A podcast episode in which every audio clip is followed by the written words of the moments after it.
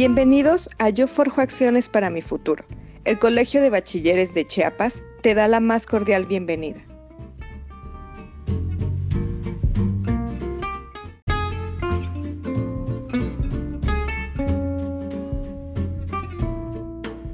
La Secretaría de Seguridad y Protección Ciudadana te lleva la siguiente información. En la etapa por la cual estás pasando, la comunicación entre pares es de vital importancia y te voy a decir por qué. En la adolescencia se producen diversos cambios en cuanto a tu forma de pensar, sentir y comportarte. Existen diferentes formas de comunicarse, tales como son los medios digitales y las redes sociales. Son una de las maneras de comunicación virtual que hoy en día utilizan con mayor frecuencia, ya que les permite plasmar estados de ánimos a través de pantallas de distintos dispositivos portátiles. Las redes sociales han cambiado la forma de cómo el adolescente piensa, siente y sobre todo cómo se comunican entre ustedes. Es muy importante darles a conocer cómo tienden a valorar su propia autoestima en función a los números de like que consiguen recabar en sus publicaciones al ver cómo reciben una valoración positiva por parte de sus seguidores, esto les permite sentir una sensación de afecto y aceptación social.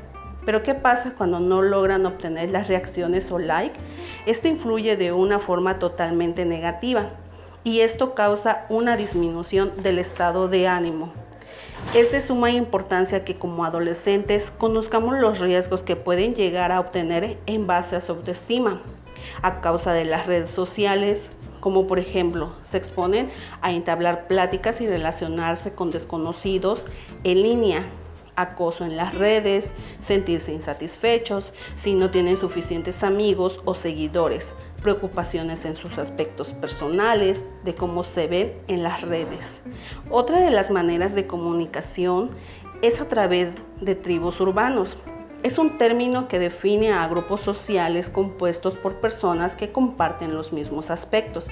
De igual forma puede ser a través de la música donde expresan un sentir o pueden sentirse atraídos con otras personas de acuerdo al género musical de dicho agrado. Hoy en día los adolescentes se cierran aislándose y cuando tienen un problema no se comunican por eso hoy te invito a que compartas tus sentimientos y pensamientos con personas que sean de toda tu confianza, ya que siempre habrá alguien que pueda ayudarte.